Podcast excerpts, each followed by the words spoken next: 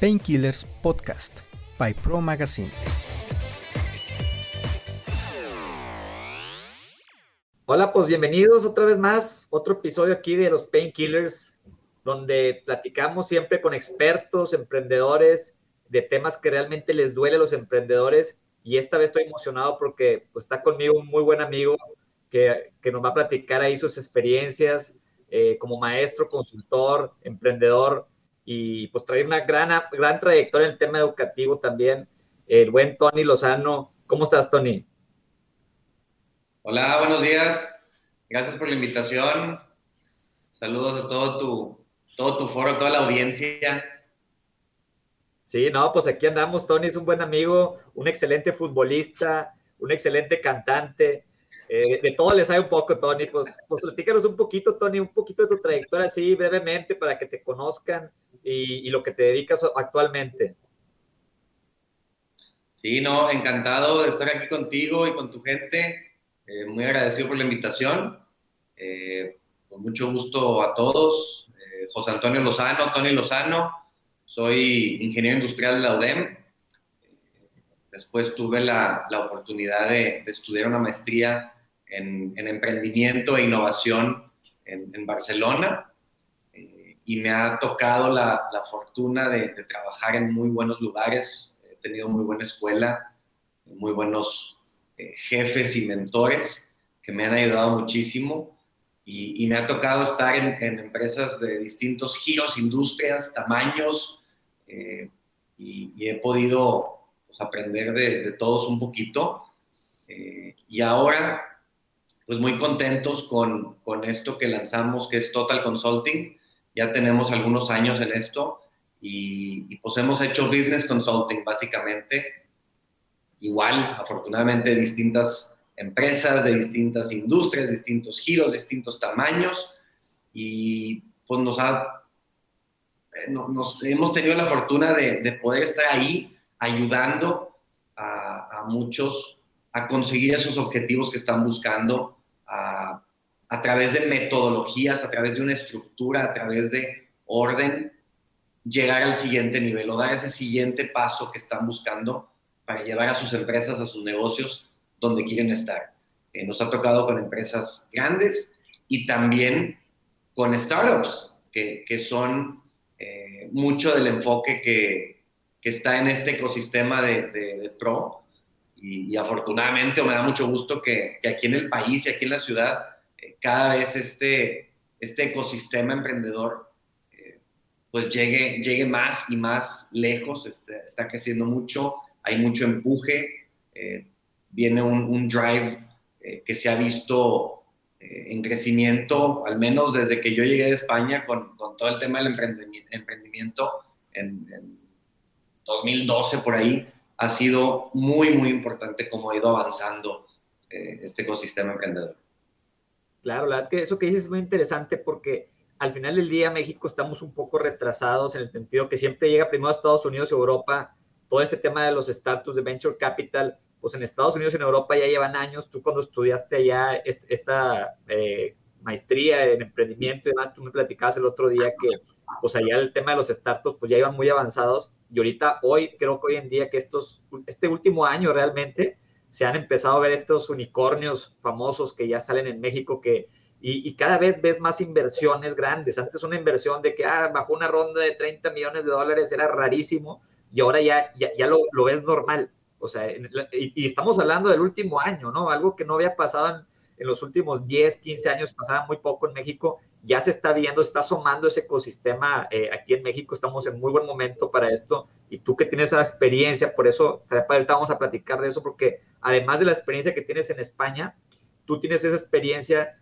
de, de, ser consultor no solo de empresas pequeñas, medianas, sino también de startups, entonces muchas veces el, eh, el tú ver esos problemas que viven esas empresas ya medianas, ya que han crecido, y, que cómo pudieron haber evitado esos o, a lo mejor minimizado esos problemas y hubieran estado más ordenados desde un inicio, temas de recursos humanos, de orden, de procesos, todo este tema del que tú, tú sabes, si desde un inicio como startup puedes, obviamente no tienes los recursos que tienen las empresas medianas, tal vez, pero puedes tener esos, e, e, e, ese orden para evitar esos pain points que tienen los emprendedores, ¿no? Y, que es básicamente es lo que queremos aquí eh, eh, entrar contigo en materia y ver esos pain points que tienen esos startups y, que nos platiques un poco de tu experiencia, ¿no? Sin duda, sin duda. Y, eso que mencionabas de, bueno, pues ya se están viendo más eh, unicornios, pues eso es una muy buena noticia y, salen en, las noticias, lo cual es muy bueno, pero hay muchos que a lo mejor están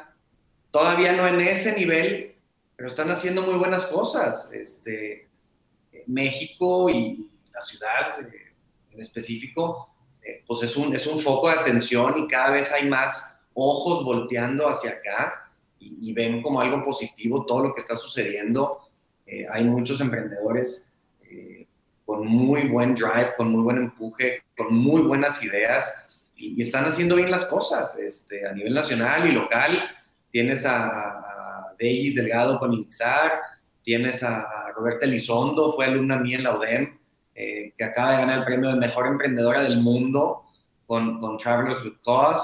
Eh, tienes a, Martín Bacópulos con Shopnet, eh, está Arto, Astelaris, Cuona, eh, y como mencionabas, pues hay, hay VCs, hay ángeles, hay bancos que están apostándole fuerte, y, por lo mismo, gente con la que sigo en contacto, por ejemplo, en, Barcelona, en España, tienen interés en, venir acá y, ver qué, qué, sucede aquí, cómo pueden ser parte de todo esto que está sucediendo.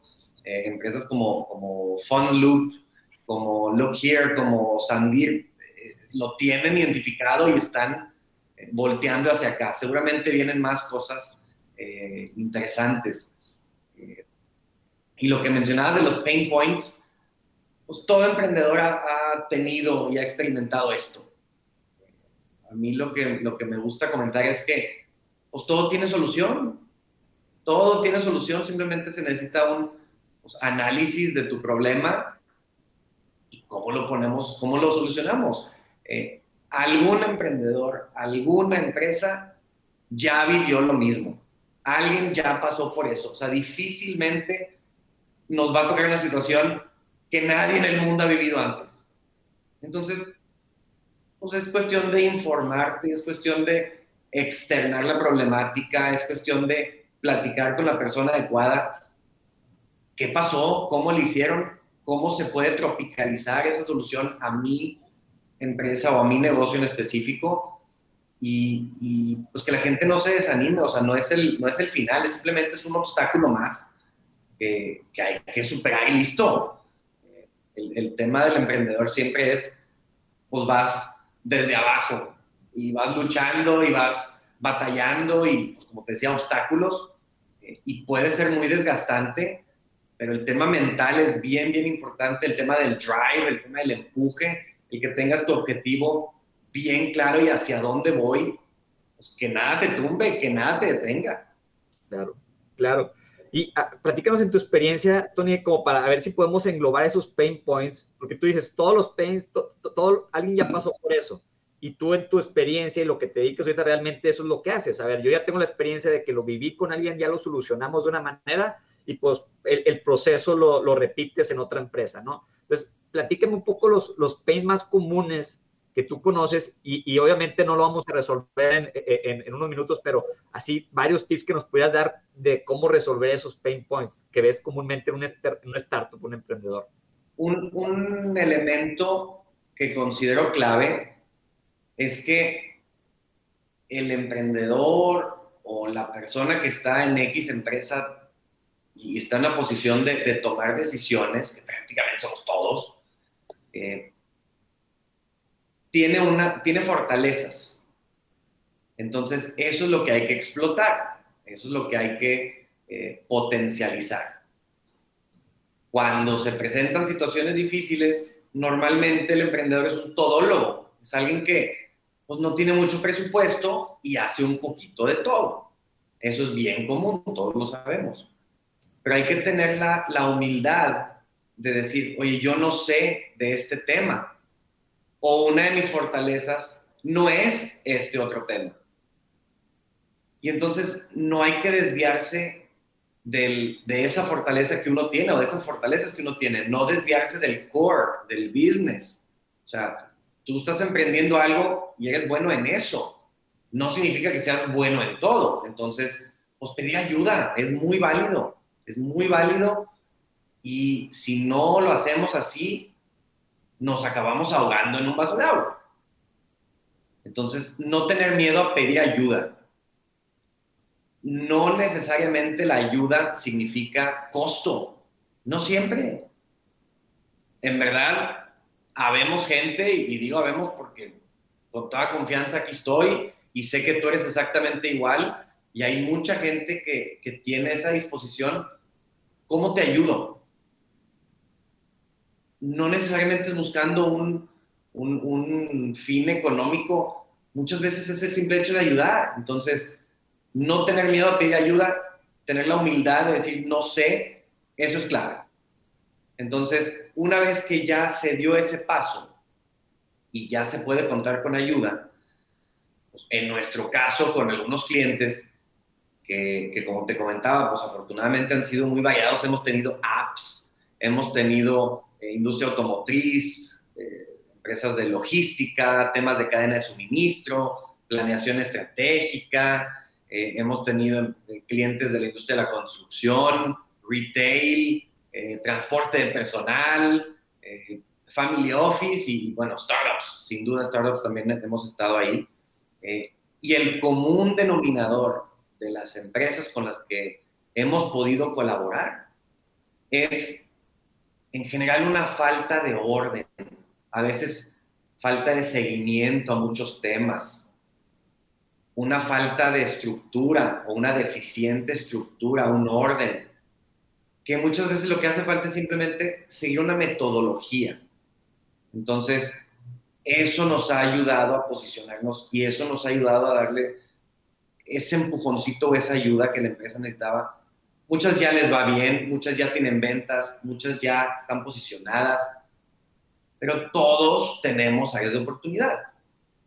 Y eso es algo que hemos identificado que ha ayudado muchísimo y es bien básico y suena bien pues suena muy básico, o sea, suena muy obvio, pero en verdad las empresas nos dejamos llevar con el día a día y estamos tan inmersos en el día a día que no nos damos tiempo de, haber pausa, orden y de aquí continuemos. Estamos con las ventas y estamos con los inventarios y estamos con los pedidos y estamos con los clientes y estamos con las quejas y estamos con mil cosas y a veces hace falta que venga un externo y con una visión fresca, con una visión eh, distinta, con una perspectiva tal vez no viciada, y, salen cosas, ven cosas y cosas tan básicas como un orden, como una secuencia, como una estructura, son un buen punto de partida para ir avanzando.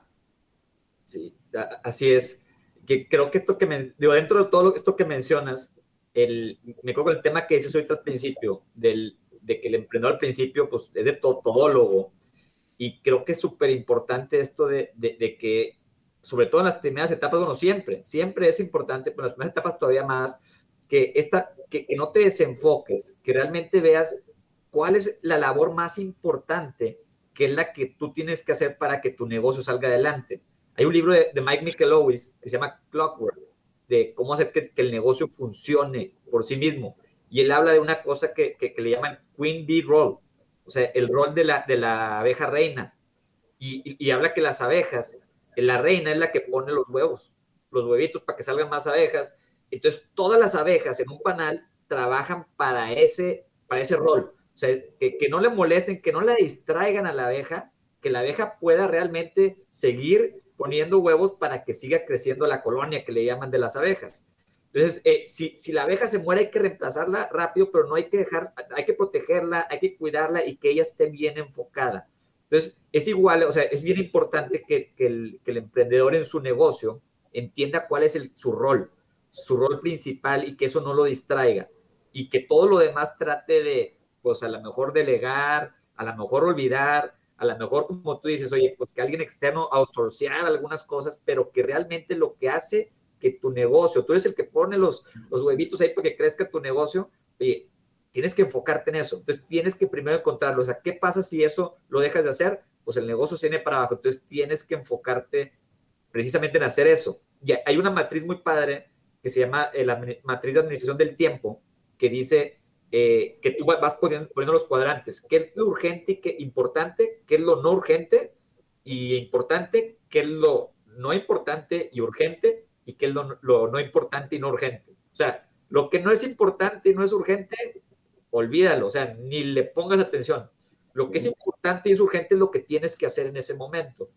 Pero hay que tratar de que no haya muchas cosas urgentes importantes. Las, lo más importante es tratar de poner a esos, esas actividades en lo no urgente importante y hay que calendarizarlos. O sea, cosas que tienes que hacer, lo calendarizas, es importante, y lo que es urgente y no es importante hay que tratar de delegarlo porque es, es urgente, a lo mejor no es, no es algo que tú tengas que hacer como la labor principal de tu rol, pero esos son los que hay que delegar. Entonces, si tú tienes esa matriz y tienes ese rol muy claro, creo que te va a ayudar en este pain point específico que decías del todólogo, ¿verdad?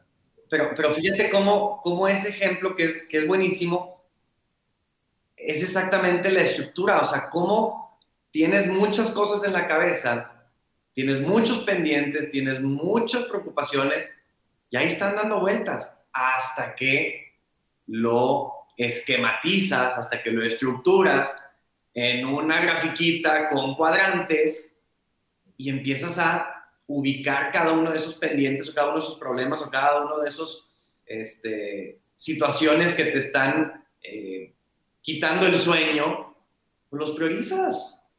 Y entonces de ahí sale un plan y de ahí dices, empiezo con estos, estos los dejo al final, luego sigo con estos, luego... Entonces ya, ya planeas y entonces las cosas se van dando con un orden. Pero con una cosa tan sencilla como una matriz, te ayuda a estructurar, que si no lo haces, que si no lo plasmas, pues ahí estás dando todo vueltas en la cabeza hasta que lo, lo plasmas en, algo esquemático, algo visual. Eso es parte del orden. Eh, eso a veces hace mucha falta y es un ejemplo del común denominador que te decía, pues que no todos piensan en ponerle una matriz. Exacto, y eso que tú dices es bien importante que le dijiste hace rato de pausar, porque tú vas bien rápido y tú dices, no, yo todo lo traigo aquí, pero a ver, pausate, dos horas dedícale a esa matriz y el, y el potencial de eficiente que te va a hacer por haber hecho eso, vas a ahorrarte mucho más tiempo, pero pues a veces no nos, a ver, desacelérate un poquito, ¿ok? o levántate temprano o, un sabadito le dedicas a esto y te ordenas mejor, digo, y eso te va a hacer toda la diferencia. De hecho, en, este dice en el libro de, de, de 5 AM Club, decía, tienes que tener una hora el día sábado o domingo donde le dediques toda esa hora a, diseñar tu semana perfecta. Le, llama Weekly Design System, un sistema de tu semana perfecta. Entonces tú ya tienes tu semana bien ordenada, ya sabes cuáles son tus roles más importantes, ya agendas lo, que es urgente, importante, como en el cuadrante ese que ya tienes, ya tienes claro qué es lo urgente y lo importante, lo calendarizas y dices, voy a hacer esto en esos horarios. Entonces tú empiezas tu semana el lunes y empiezas al máximo, aprovechas el tiempo, pero como tú dices, bien importante, pausa, pausa, planea, dedícale ese tiempecito. Y, y yo he perdido mucha gente exitosa que me, dice eso, me dice, yo los domingos, una, hace poco me, me, dijo una chava que entrevisté, eh, me decía, oye, no, yo todos los domingos de la noche hago eso y es súper eficiente mi semana si logro realmente hacerlo bien y saber qué es lo que tengo que hacer. Tú llegas el lunes y ya sabes qué tienes que hacer. Martes ya sabes qué tienes que hacer. ¿Qué le vas a dar prioridad? ¿Qué llamada sí tienes que contestar? ¿Qué llamada no debes de contestar? ¿O hasta qué hora tienes que contestar esa llamada? Ese, ese weekly design es otra manera de estructurar. Es nuevamente, tengo muchas cosas en la cabeza, tengo muchos planes, tengo muchas eh, reuniones, citas pendientes déjame pauso, tomo el tiempo y estructuro. Y es una cosa bien fácil, es una cosa bien obvia, pero muchos no lo hacemos. Cuando lo empiezas a hacer, te das cuenta de todos los beneficios. Y no hemos tocado el tema de los pain points. Los pain points ahí están, siguen estando en la semana, pero ya cuando menos los ordenaste y sabes cómo empezar, cómo continuar, y ese orden hace toda la diferencia.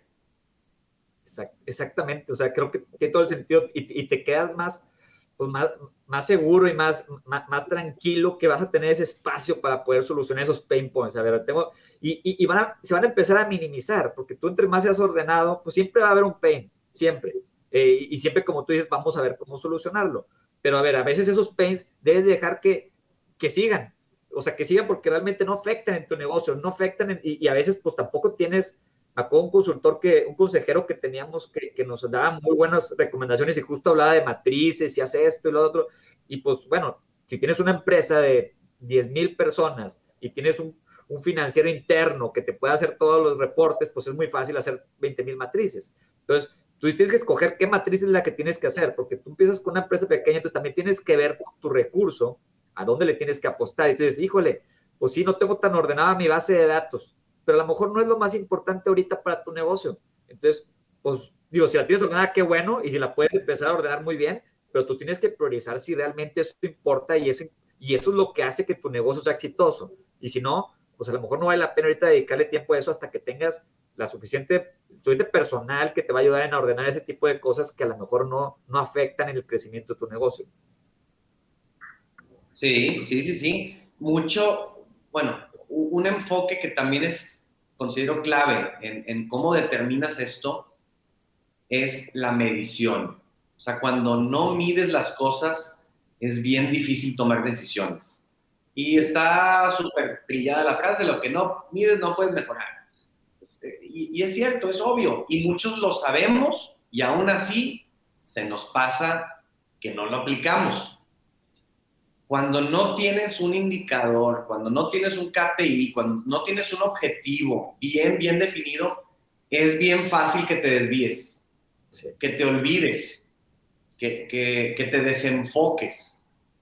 Entonces, desde un inicio, tener el, el, objetivo bien claro, el, el, indicador, el KPI bien claro, eso te dice hacia dónde tienes que ir y te ayuda a discernir lo que ya no es importante, lo que ya no es urgente y enfocas tus recursos que son, puede ser dinero, puede ser tiempo, puede ser gente, en lo que verdaderamente añade valor. Claro, y eso es bien importante. O sea, ¿qué, recomendaciones puedes darnos para el tema de los KPIs? Creo que eso es súper importante y a veces muchos se pierden o, por ejemplo, nosotros hemos intentado los KPIs de, de, Google eh, eh, y, y, a ver, ¿qué, ¿qué recomiendas o depende de cada giro, qué tipo de KPIs, cómo recomiendas estructurarlos? Sí, de, depende de cada, de cada empresa, su giro y, y, el departamento o el puesto en específico que estemos analizando. Eh, muchas ni siquiera tienen KPIs algunas lo tienen, bueno, ya es, ya es, un, ya es ganancia, de perdido ya tienen la palabra KPI en, en la mente, ya, ya están pensando en indicadores, pero no siempre son los adecuados. Me ha tocado que un gerente de operaciones tenía un KPI que, que decía asistir a la junta semanal. es una responsabilidad. Asistir a la junta está muy bien, que lo tienes que hacer, es, parte de tu día a día, eh, pero no es un KPI, o sea, tiene que ser, como sus siglas lo dicen, Key Performance Indicator, o sea, que en verdad afecten el desempeño, que en verdad afectan al negocio. Si va mal, ese indicador afecta directamente al negocio. Si va bien, lo impacta positivamente. Son clave asistir a una junta no puede ser tu, tu, medición, eh, el, el, el, indicador. ¿Cómo vas haciendo tu chamba? ¿Cómo, cómo trabajas? No, pues bien. ¿Qué, ¿Qué, es bien? ¿Comparado con qué? necesitas que sea tipo SMART, que, que sea numérico y, y, que sea fácil de identificar. Entonces, pues asistir a una junta definitivamente no es. Pero bueno, ya mínimo tener el chip de los KPIs, bueno, nomás es darle una pulidita hacia qué KPIs necesitan. Y hay KPIs muy típicos que si no tienes ninguno, pues con que te metas y le investigues un poquito. Y temas de operaciones, pues ahí están. Temas médicos, ahí están. Temas contables, ahí están los típicos cinco. Eh, oye, si soy un CEO, o si soy un director general, o si soy un emprendedor, todólogo, ¿en qué me debo de enfocar en mi negocio? Pues hay cinco KPIs típicos y ahí te los van a poner. O sea, si de plano no tienes la más mínima idea, hay KPIs así como, como departamentales o KPIs globales que son un must, o sea, no le fallas con esos. Sí. Ya después, pues hay que ir viendo la tropicalización específica a cada negocio. Pero afortunadamente en este tiempo que estamos viviendo, si algo tenemos es información.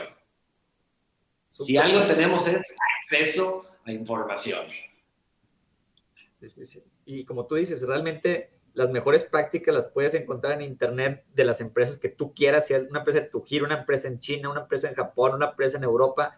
Y al final del día, aunque cada giro es distinto y hay, hay cosas, como tú dices, que si son métricas que cada giro tiene que tener, hay cosas que es lo mismo en todos los negocios. O sea, todos facturan, todos venden, todos compran, digo, en su mayoría. O sea, sí, tienen inventarios, eres una comercializadora, tienes inventarios, tienes. Entonces, como que hay muchas prácticas que ya todos, todas las mejores prácticas que ya está probado que todas las empresas en el mundo siguen y es importante que tú las tengas, son, son métricas que ya puedes tú ahí investigar y las tienes. Y creo que también hay, hay, algo muy importante, cuando hay empresas hoy en día que, que es de creatividad, son otro tipo de KPIs también que, que son más, pues, ¿cómo se puede decir? Más aspiracionales, más de creatividad e innovación, que son difíciles de medir, pero son importantes. Yo no sé si tú, también hay, me imagino que hay mucha información en Internet, pero tú tienes una idea de cómo poder medir la creatividad.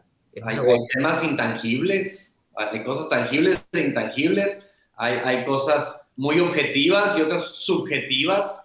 Eh, el, el tema es cómo dar con lo que tú necesitas específicamente, con lo que tu negocio necesita específicamente. Si te funciona algo subjetivo, pues adelante.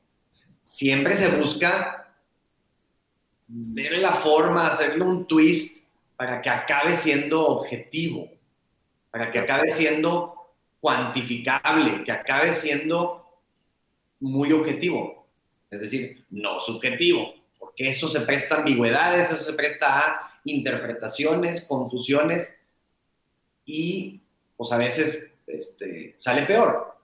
Eh, pero bueno, pues no es, no es sencillo, definitivamente no es sencillo, este, si no, pues todo el mundo lo tendría pero es, es, parte de ese aprendizaje y de ese día a día que tenemos que ir creciendo como, como empresas y como emprendedores. Eh, y hay que ir viendo el caso específico. Definitivamente es, es algo muy, muy eh, de cada uno, de cada empresa, de cada negocio, de cada situación, de cada necesidad, de cada momento. No es lo mismo el emprendedor el año pasado que este año, que el que viene con pandemia, sin pandemia, este, con, con el presidente que esté, con el nuevo gobernador. O sea, hay muchos, muchos factores que influyen y, por eso siempre es un tema dinámico, siempre está en movimiento, eh, son, son indicadores o son documentos vivos constantemente hay que estar eh, modificando y tenemos que estar evolucionando y esa es parte de lo que es la innovación. En la innovación no estás quieto, no, no puedes estar quieto y, y tenemos que estar, eh, como dicen en inglés, on your toes, porque tienes que estar eh, atento del cambio y listo a cambiar. Si te estancas, te quedas. Si te congelas, te estancas. Si ya no creciste, te quedaste atrás. Y la competencia es, es voraz, o sea, la competencia es muy fuerte en temas tecnológicos. La obsolescencia, pues es un tema bien común, y apenas descubrimos tal cosa, pero pues en dos meses ya está obsoleto porque alguien ya hizo algo mejor. Sí. Oye, qué injusto. Pues tal vez, pero así es esto. Entonces, o te subes al, al, tren y estás al nivel de todos, o te quedas atrás, te van a comer. Claro, claro. No es fácil. Nadie dijo que es sencillo. No, no es nada fácil. Y yo creo que esto que, que platicas es bien importante. En el tema de la innovación, que es difícil de medir realmente, creo que el, factor más importante de un negocio es tener clientes, tener ventas. Entonces tienes que tener esa conversación con tus clientes. Ellos te van a ir dictando si, si realmente estás innovando o no, si están, si están pagando por algo que les está dando más valor de lo que pagan. Entonces, esa comunicación con el cliente también te puede dar esos KPIs. O sea, ese KPI de, a ver, le voy a preguntar al cliente qué tan contento se siente. O sea, el, cliente te lo va a decir. El KPI es que te saca una calificación arriba de 9. Entonces ya se mide, ya se, ya, ya se va a medir algo oye, eh, a lo mejor que el mismo, a lo mejor un usuario que te, te ponga, que te compare con la competencia, a ver, ¿cómo me comparan con la competencia? Y tú, tú vas viendo, ah, no, pues sí estoy innovando porque me dicen que estoy más, eh, pues que tengo todos esos atributos que no tienen mi competencia. Entonces, tienes que ir haciendo eso y sobre todo esa conversación del día a día con el cliente, que a veces nos olvidamos. Y ese Queen Bee Roll que dice Mike Michalowicz, del, del fundador, el, del dueño, del, del, emprendedor, el director de una empresa, tiene que ser, sí o sí, parte de, de eso tiene que ser estar escuchando al cliente. Que en todos los negocios tienes que escuchar al cliente. Y, y, yo me acuerdo que justo aquí tengo una, revista donde tenemos una entrevista con los del Pal Norte. Me acuerdo que los entrevisté y me decían, yo me la paso en los conciertos eh, escuchándolos, eh, platicando con los asistentes. Y, me voy al baño y los que van a entrar al baño les digo, ¿qué, qué onda? ¿Cómo te ha parecido? Si, ni saben ni quiénes son esos chavos, pues son los dueños y, y, y, están más escuchando. No, es que los baños están muy sucios. No, es que la música, este no sé qué. Entonces, todo eso que van agarrando lo mejoran en el siguiente concierto. Y, clientes como ellos que dicen, pues bueno, pues mis clientes son muchísimos. También hoy en día con todos los startups que muchos son de usuarios, o sea, los fintech, por ejemplo, es, es escuchar al que, al que está con tu aplicación en el celular oye, la abriste, estuvo rápida, estuvo no, y por eso esas valoraciones que te dan esa gente en tus apps, es bien importante atenderlas, escucharlas y a lo mejor hablarles y de ahí tú te vas midiendo también ahí con ellos y es donde puedes seguir innovando porque ya te das cuenta, oye, necesitan esto, entonces hay que hacer algo para poder atenderlos mejor, ¿no? Sin duda. tocando ese mismo tema, algo que nos ha tocado eh, implementar con varios clientes es la cultura del Customer Centric Approach. Es bien difícil. Normalmente eh, estamos viendo por nosotros. Normalmente piensas como empresa de tus capacidades y tus limitaciones y dices, no, pues yo no puedo atender a tales horas, o yo no puedo vender en estos medios, o yo no puedo, pero te has preguntado si el cliente así lo quiere como tú lo estás ofreciendo, normalmente lo vemos internamente y de ahí ofrecemos, es un push. No, debe ser un, un enfoque eh, donde el cliente o tu usuario es el centro de todo. En, inglés pues está perfecto el, el, el título de Customer Centric Approach, donde todo gira en torno a él. Entonces tú modificas todas tus operaciones, todos tus planes, toda tu gente para atender al más importante que es el cliente o el usuario. No es fácil, no sucede de la noche a la mañana, es un tema cultural, pero sí se puede llegar a ello. Y, y, hay empresas que lo han hecho excelentemente bien y lo ves con la lealtad de sus clientes o de sus usuarios cuando se sienten importantes, cuando se sienten escuchados, cuando se sienten atendidos, dicen, ya no me muevo de aquí. Y no tienes que pensar en Google o no tienes que pensar en Apple. Puede ser un simple eh, restaurante. Oye, es que el capitán de meseros me atiende de lujo, sabe cómo me llamo, sabe qué tomo, sabe dónde me siento. Eso ya es algo como, como alcanzable a todos nosotros que no tienes contacto necesariamente con Google o con Facebook o con, o con Apple. Oye, un restaurante, con eso tienes y ahí se puede aplicar el Customer Centric Approach. Entonces, eh, eh, está muy al alcance de todos, simplemente es que nos decidamos a implementar algo así y que nos cambie el chip y que estemos dispuestos a cosecharte un, tal vez un, pendiente más un problema más, pero en pro de que el cliente esté contento. Y una vez que lo escuchas, te das cuenta que no habías tomado en cuenta muchas cosas y salen ideas, se da la innovación, nuevos productos, nuevos servicios o simplemente mejoras en lo que actualmente tienes, mejoras en tus procesos y al final es clientes más contentos, más ventas o más ingresos Sabes que justo hace un par de años entrevisté a un futurista muy famoso y, y, él, y yo le decía, porque pues él hablaba mucho del futuro y de los negocios tecnológicos y que el Google y que el, y yo le digo, oye, ¿y los mexicanos dónde va a ser? O sea, ¿cómo le hacemos para que salga? más, pues ahorita ya están los unicornios ahí saliendo, pero le decía, ¿dónde va a estar? Eh, ¿Qué podemos hacer los mexicanos para sacar el siguiente Google mexicano, el siguiente Facebook mexicano? Y me decía, pues, ustedes, porque yo decía, no tenemos tantas, tanta recursos, infraestructura en México, como lo tienen en Estados Unidos, como los de Google, que recibieron un dinero del gobierno de Estados Unidos y con eso empezaron Google, estaban en Stanford, una de las mejores universidades del mundo, con estudios y maestros, mentores. Entonces me decía, ustedes tienen una gran ventaja. O sea, ustedes, eh, para el mercado mexicano, pues tú conoces mejor al mexicano. O sea, por más que Google sí nos tiene aquí atrapados y nos conoce por lo que googleamos, pero realmente nosotros estamos el, día a día, estás viendo al mexicano. Y, y, y, me decía, me dijo, put spice on your, on your startup. O sea, pon salsa. Eh, eh, y, tiene razón, o sea, realmente el mexicano, o, o, si estás en otro país, estás en un negocio, tienes que entender y nosotros conocemos bien al propio mexicano, a, que vive al lado de nosotros, sabemos cuáles son sus necesidades. Entonces, creo que eso es bien importante y tenemos una ventaja que tenemos que aprovechar. Entonces, me, gustó mucho como que esa, e, e, esa reflexión que me ponía y quería preguntarte, Tony, o sea, ya, dentro de toda tu experiencia y como para ir así cerrando este, e, esta sesión, ¿tú qué recomendarías a, a, una startup que está empezando, que lleva poco, o un emprendedor? Porque no todos los negocios, no necesariamente todos tenemos que lanzarnos a hacer una startup, también puede ser un modelo tradicional eh, con que sea negocio, ¿verdad? Lo que tú quieres y lo más importante es que, que, hagas un negocio. Pero tú con tu experiencia, que muchas veces tú llegas a escuchar y a poner orden realmente en las empresas, tú como consultor llegas y, y, das approaches muy buenos. O sea, ¿cómo le puedes recomendar a un, em, a un emprendedor, un startup que pues, tiene pocos, o sea, poca gente, pocos recursos, para irse ordenando desde un inicio con el tiempo y dinero con el que cuenta? O sea, ¿qué, qué recomendaciones así? Si me puedes dar tres recomendaciones, ¿cuáles serían? Sí, la, primera es, pedir ayuda, eh, que como te decía, pues puede que sea cobrada o no necesariamente cobrada.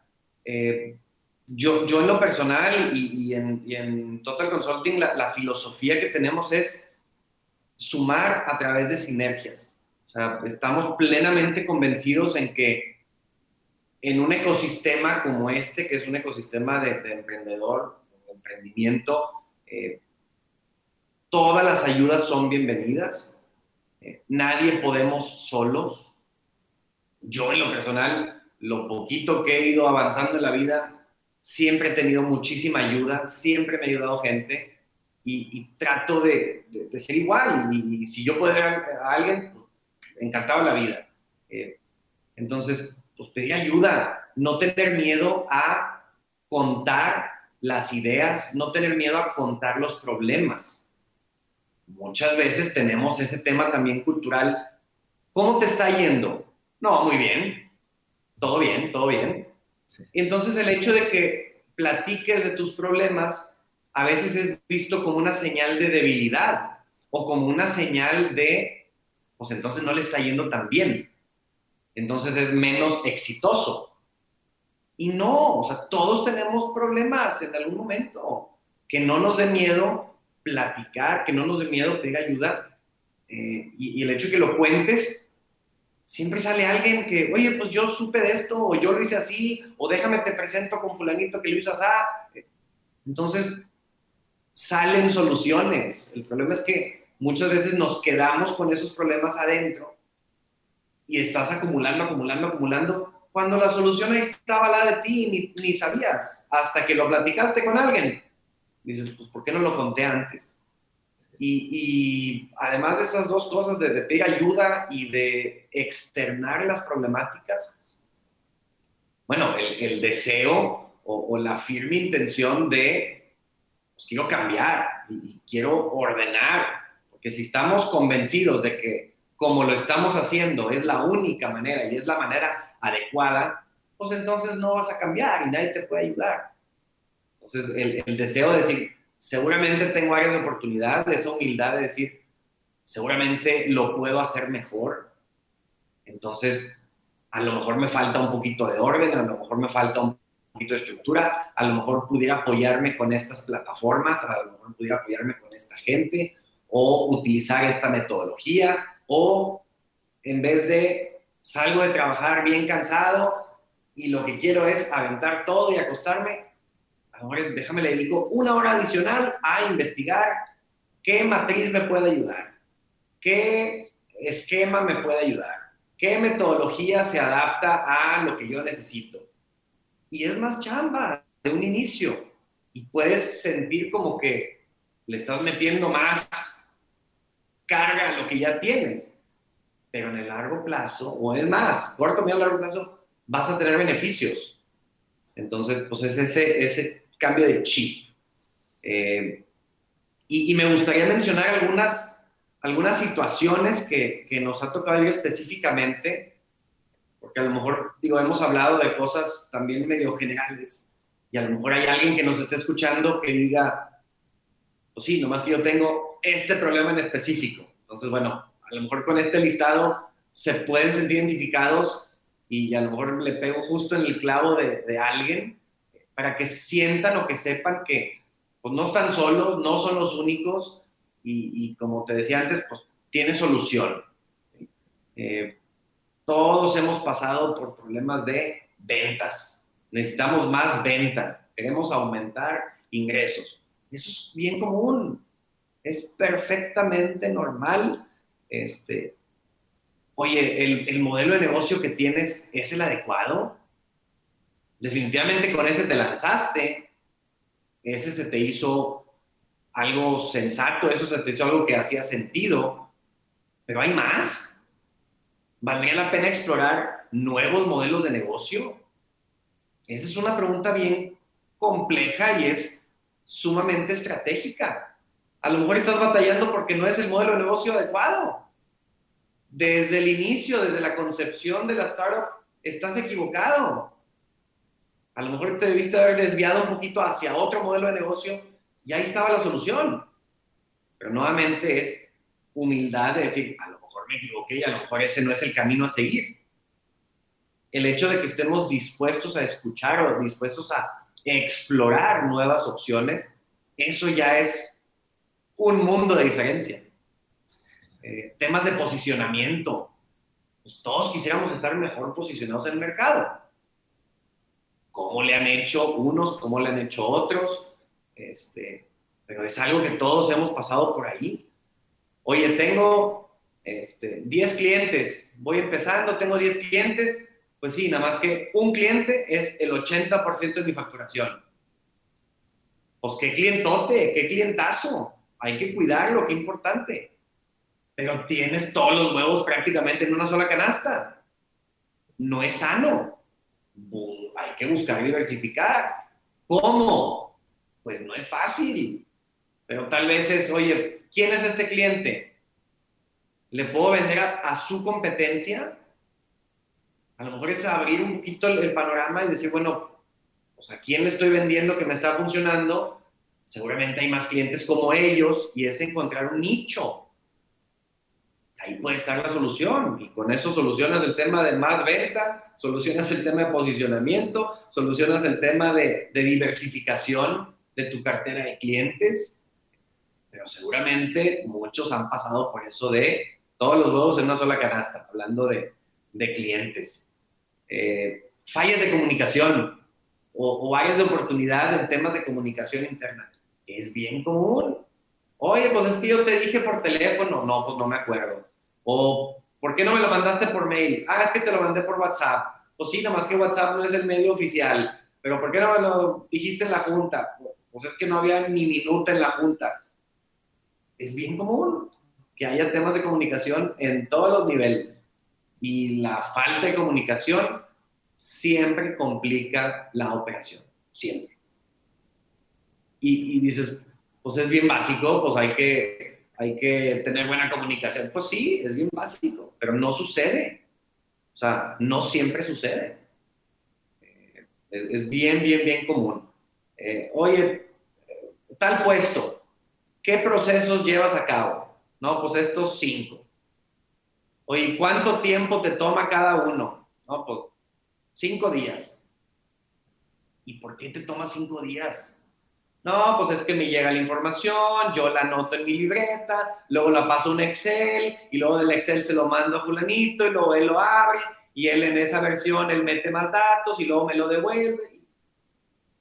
Oye, no se puede hacer de una manera más automática, más automatizada, no se puede hacer un, no se puede utilizar alguna plataforma digital o eh, electrónica donde evites procesos manuales y aunque suene inventado, en verdad hay muchas empresas, mucha gente que sigue haciendo muchas cosas manual, escribiendo.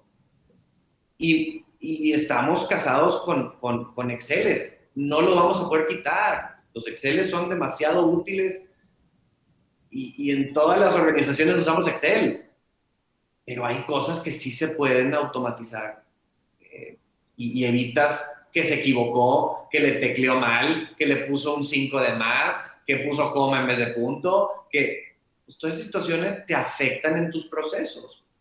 ¿Cómo le hacemos para que en vez de en 5 días lo hagas en medio día? Sí. Y, hay, hay, herramientas bien, hoy en día, pues, tú conoces Microsoft, tiene el Power Automate, que puedes automatizar todo ese tipo de cosas. Eh, esos procesos los vas automatizando a un costo muy barato. si ya pasas una licencia de Office, ya nada más es eh, y haces una, una combinación de procesos que son constantes. O, está, por ejemplo, el Zapier, que es una herramienta que también te conecta ciertas herramientas de Internet para mandar correos, conecta tus Exceles de, de, o tus Google Sheets, te los conecta con, con tu newsletter o con tu, cualquier otra herramienta que hay en, en Internet. Entonces, creo que con una investigadita puedes ahorrar un montón de tiempo y, y, el recurso, ponerlo, enfocarlo en, lo que, en, otras cosas, ¿no? En, que te genere negocio. Y no todos somos expertos en temas de TI. Entonces, a veces ni sabemos que existe la solución para lo que estamos viviendo. Hasta que no lo cuentas, pues te das, te das cuenta que existía una solución y además económica y además fácil de implementar. Dices, ching, llevo años batallando con esto y llevo años haciendo así las cosas. Pues qué fácil estaba la solución. Ahí estaba enfrente de mí, yo no la sabía. Sí. Eh, eso es, también algo bien común con lo que nos hemos topado. Eh, temas de inventarios, malos manejos de los inventarios, exceso de inventario, productos obsoletos en el inventario. ¿Cuánto debo de pedir? ¿Cada cuándo? este, eh, mis, mis costos, el tema de costeo. A veces no lo tienen bien, definen un precio. ¿Es el precio adecuado? ¿El margen que tienes con ese precio es el adecuado? Y luego sale que el costeo estaba mal hecho. Entonces, durante años pudieron haber estado ganando más y no se habían dado cuenta porque ese ejercicio de costeo estaba mal hecho o ese eh, ejercicio del, del, pricing no estaba bien hecho. ¿Cómo definiste tu precio de salida? ¿Cómo definiste el precio de venta o el precio de lista de tal o cual producto o servicio? No, pues lo, lo que ofrecía la competencia le bajé dos pesos. Pues no, no me suena muy metodológico. Digo, pues tiene un sentido, ya te posicionaste como alguien más económico que tu competencia. Pero seguramente su estructura es distinta a la tuya y por lo tanto sus costeos son distintos a los tuyos. Entonces a lo mejor no, no te da. A lo mejor estabas perdiendo dinero todo este tiempo. Estuviste trabajando de okis. Y sucede, en verdad, suena como algo increíble, pero sucede. Sí. Este, eh, es, muy importante conocer toda esta información, porque si no te afecta negativamente y, te puede tumbar un negocio, se acaba el negocio. Eh, temas de planes de sucesión, ¿qué pasa si tal persona sale de la empresa? Muchas veces se vuelven locos, no saben qué hacer porque había demasiada dependencia en una sola persona, no había documentación, no había manuales, no había un plan de sucesión para cuando esa persona no esté, por el motivo que sea, quién asume ese puesto y quién lo va a llevar a cabo. Temas de capacitación, eh, temas de, lealtad de los empleados. Oye, pues es que les doy según yo todo y se me van, como quiera se me van.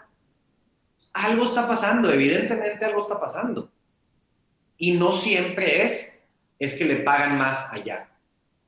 Hay temas culturales, hay temas del clima laboral, hay temas de las instalaciones, hay temas tan sencillas y básicas como eh, eh, el ambiente que, que, se vive, hay mala iluminación, mala ventilación, eh, el baño está feo, cosas bien que, pasamos desapercibidas o, que suenan obvias y, no las tomas en cuenta, a veces ese es el motivo. Oye, el jefe llega y no saluda ese puede ser motivo de, que alguien no esté a gusto, que no esté contento. Y la solución estaba bien sencilla, era más un tema así como de, de, coaching con el, con el jefe, oye, sensibilízate un poquito, ponte el nivel de tu gente, que sientan que están en el mismo grupo, que son un equipo, que son iguales, saluda, despídete, cómo están. Y eso era toda la diferencia. Bien, bien, bien impresionante. Creo que todos estos puntos que nos dices aquí, tome nota, que está interesante. Digo, podríamos tener una plática de cada uno de estos puntos, ¿no? Aumentar ventas, modelo de negocio, adecuado, que es el product fit, más o menos, el posicionamiento, diversificación de, los clientes, las fallas de comunicación, los procesos, malos manejos de inventarios, costos, costeo, planes de sucesión. Creo que son temas muy interesantes, pero como tú dices, creo que es bien fácil que, que mínimo a lo mejor al nivel de que empieces como una startup, son cosas muy fáciles que puedes palomear con un checklist sin necesidad de meterte, porque también empresa pequeña usualmente son problemas pequeños. O sea, tienes a cinco personas, es distinto a una empresa que maneja 300. Entonces, pues son cosas que puedes ir controlando desde un inicio cuando estás chiquito, eh, eh, estos puntos, y que pues ya lo vas ordenando para conforme vayas creciendo, sí, pues se te va a desordenar un poquito, pero pues dentro de cierto orden. Entonces, creo que eh, es muy valiosa esta información, Tony te agradezco mucho ahí por, por compartirla y creo que, no sé si como para hacer una sesión, obviamente vamos a tener otra porque realmente creo que eso se va a requerir varias sesiones. El, platícanos algún, algunos libros, nos gusta siempre que, que los expertos que vienen nos platiquen, nos recomienden un libro para algún startup o algún emprendedor de los temas que tú, que tú dominas y recomendamos. Eh, ¿Cuál recomendarías ahorita y, por qué, verdad? Mira, el, te voy a mencionar tres que, al menos uno o dos, seguramente muchos ya han leído. El, tema de los, de los océanos azules es un excelente, excelente libro y para alguien que va empezando, eh, seguramente le va a hacer mucho sentido. Es, es un, es un clic de, situaciones que dices, sí, cierto, ¿cómo no pensé en esto antes? Y, te lo presentan de una, de una manera muy, muy, muy fácil de entender, muy digerible, que, cualquiera que lo lea seguramente lo puede aplicar en su negocio o, en, su, en su empresa. Eh, el, el, libro de Dan Butner de, de los, eh, las, los Blue Zones, volviendo todavía al tema azul, este, las, las, zonas azules, the, Blue Zones, eh, aunque es un, puede, puede significar un tema como de longevidad, porque analiza distintas zonas en el planeta donde la gente es muy longeva. ¿Y, qué hace esa gente para vivir 117 años, 112 años? Estudiarones el mensaje de cómo llegan a esas edades y cómo son felices. Eso tiene una aplicación en el mundo laboral y te ayuda a aplicarlo y decir, bueno, a lo mejor no voy a vivir 115 años, pero son hábitos que son saludables. Y lo aplicas en tu persona y lo aplicas en la empresa. Entonces, tiene una, una aplicación muy, muy buena. Eh, Blue Zones de, Dan Buechner. Y eh, cuando estuve en, en, Barcelona, tuve la oportunidad de, de, colaborar en, en Loop Unique Companies con Anthony Flores y, Anthony Flores tiene un libro que se llama La alquimia de la innovación. Eh, la alquimia de la innovación también es un libro que es una charla entre dos amigos y van envolviéndote en este mundo eh, donde la innovación es, es, eje central y ponen ejemplos prácticos y casos prácticos y, y es una charla muy amena donde no se utilizan palabras muy eh, rimbombantes ni rebuscadas y también es bien fácil tropicalizar esos conceptos a la empresa o al negocio de cada uno. Son las tres que, me gustaría eh, recomendarles para que tomen nota y, los puedan leer. Pues yo, yo, yo ya tomé nota y dos de esos tres no los he leído, así que ya tengo tarea. Se ven muy interesantes, me gustó mucho ese de Blue Zones también. Creo que están muy completos y Tony, pues te agradezco bastante esta charla, creo que pues se nos fue muy rápido la, la hora y, y, creo que hay espacio para volvernos a, a, juntar y platicar. Cuenta conmigo, encantado de la vida de estar aquí contigo y, con tu audiencia. Eh, te agradezco mucho la invitación, halagado de que me hayas eh, tomado en cuenta. Eh, y bueno, lo que les pueda ayudar, cuenten conmigo.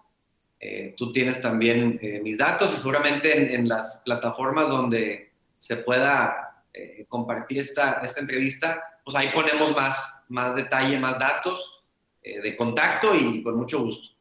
Claro, ahí vamos a poner, vamos a subir un artículo donde va a venir aquí el podcast, el video, todo para que pues, en todas las plataformas nos puedan ver con tus datos. Igual también aquí me despido de la, de, la audiencia y que si tienen algún pain, pues no duden en buscarme para buscar el, el, doctor o el maestro que nos vaya a dar ese painkiller para, para solucionarlo, como en esta ocasión invitamos a Tony. Muchas gracias a todos y gracias, Tony, nuevamente. Gracias. Gracias, hasta luego. Esto fue Painkillers Podcast by Pro Magazine.